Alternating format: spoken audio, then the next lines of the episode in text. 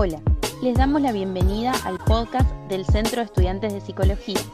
En esta clase, junto a Laura Peirano, vamos a hablar sobre la materia Neuropsicología y Psicología del Desarrollo. Y ella específicamente nos va a desarrollar el tema del funcionamiento cortical. Cuando comenzamos a dar cuenta de qué decimos cuando hablamos de neuropsicología, solemos hacer una breve introducción acerca de la historia de eh, el hombre que siempre se ha interesado por los misterios de, nuestra, de nuestro cerebro. Eh, y mm, lo que precede a, a, las actualizaciones es una teoría que comenzó en el siglo XIX, que eran las teorías localizacionistas. Eh, se acordarán de aquellos divertidos dibujos del cerebro humano, así como todo cortado en pedacitos, ¿no? donde la idea era localizar en distintas áreas cerebrales distintas funciones. Bueno, esa concepción, un tanto estática, ha fracasado y le empezó a dar lugar a concepciones más dinámicas. ¿Qué decimos? Que no basta con saber exactamente dónde se localiza un área de trabajo, eh, sino que tenemos que ver el modo en el que se organiza ese trabajo. Hay un autor que quizás recuerden del primer año, Alexander Luria, eh, que bueno, él tomó, ¿no es cierto?, algunas cuestiones muy interesantes de Pavlov, pero también del psicoanálisis, porque lo que quería era, como todos en esa época, desentrañar el, acertijo que nos propone el cerebro humano. Y él defendió el principio de la equipotencialidad. ¿Qué sería? Es la manera en que las diferentes áreas de la corteza van a contribuir en igual proporción a las funciones cerebrales superiores. ¿Esto qué significa? Que si se elimina o si se daña una parte, la otra, las otras poseen la capacidad potencial de mantener la función. Esta idea, eh, si ustedes lo piensan, nos remite inmediatamente al concepto de mosaico cortical dinámico. Esta capacidad, llamémosle cooperativa, que tiene la corteza. Eh, por ejemplo, bueno, hay un ejemplo muy simple que es el de las personas eh, no videntes que tienen una hipersensibilidad en otras áreas.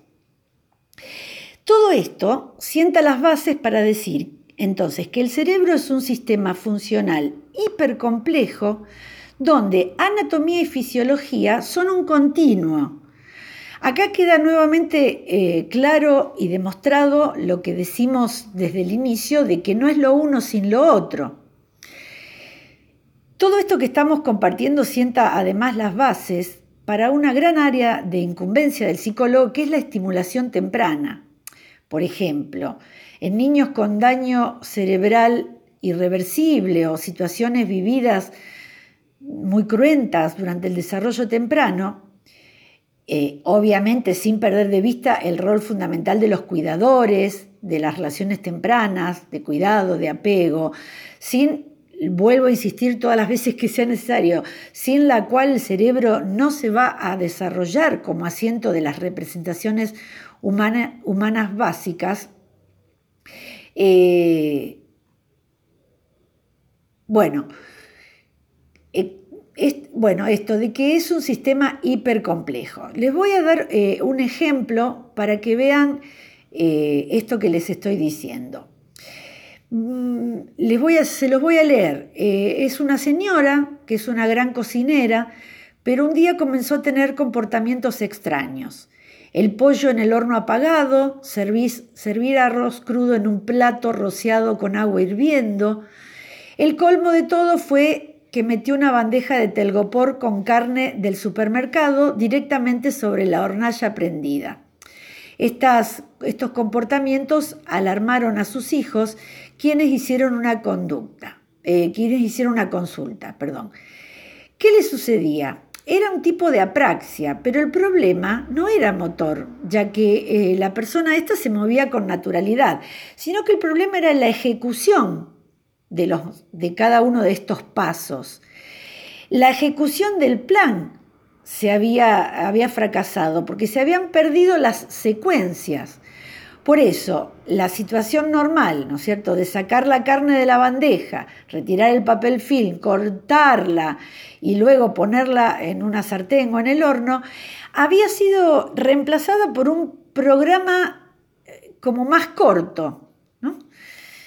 Bueno, fíjense eh, lo complejísimo de una acción tan simple. Si ustedes eh, ven en un niño pequeño, la de, por ejemplo, agarrar un vaso, ¿no? ¿Cuánto le cuesta ese movimiento que a nosotros nos parece una cosa muy simple? Esto da cuenta de que todo movimiento, por más simple que sea, implica una organización complejísima. En este caso, el programa voluntario de tomar el vaso, todos los pasos, los músculos que se ponen, que ponen en juego, ¿no es cierto?, las distintas áreas nerviosas. Es preciso, por ejemplo, que la corteza premotora decida que quiere hacer el movimiento, luego que lo represente mentalmente que la corteza motora dé la orden para hacerlo y que finalmente los nervios que inervan todos los músculos de las manos estimulen los dedos. También a la hora de definir el, movimiento, además importa la ubicación del vaso, que la mano llegue justo a tiempo, la forma del vaso, si está lleno o vacío, sobre qué está apoyado, etcétera, etcétera. Bueno, como verán, una cosa complejísima en algo tan sencillo.